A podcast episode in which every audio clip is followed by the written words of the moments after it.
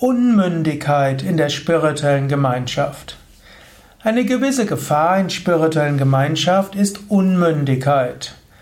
Wenn man in einer spirituellen Gemeinschaft lebt, in einer Lebensgemeinschaft oder auch wenn man einem spirituellen Lehrer folgt, dann gibt es manchmal die Gefahr, dass man unmündig wird. Unmündig heißt, dass man einfach nachplappert, was andere einem sagen, dass man keine eigenen Entscheidungen mehr trifft, dass man nicht mehr tief selbst denkt, sondern dass man andere für sich bestimmen lässt. Es gibt spirituelle Lehrer und es gibt Gemeinschaften, die die Unmündigkeit der Anhänger ausnutzen.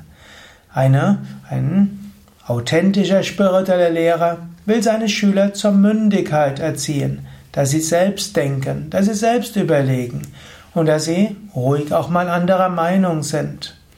Und eine gute spirituelle Gemeinschaft hat Raum für verschiedene Ansichten, und hält es nicht nur aus, dass unterschiedliche Menschen die spirituellen Prinzipien anders vertreten und anders verstehen, sondern sieht das auch als Chance. Mündigkeit heißt, dass Menschen selbst denken und überlegen. Anfänger müssen natürlich erstmal herauskriegen, worum es geht. Anfänger in einer spirituellen Gemeinschaft müssen sich öffnen.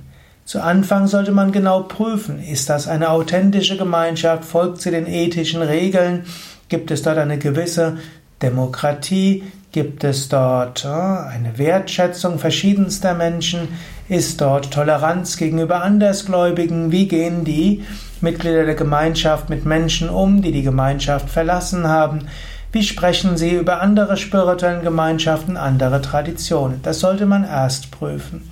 Wenn man das geprüft hat, dann gilt es natürlich auch, sich auf die spirituelle Gemeinschaft einzulassen, in der man dann lebt. Da muss man manchmal auch loslassen und geht durch Prozesse, man muss ein gewisses Vertrauen haben.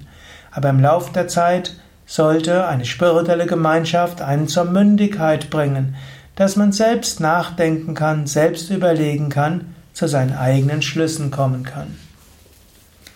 Das waren ein paar Gedanken zum Thema Unmündigkeit in spirituellen Gemeinschaften.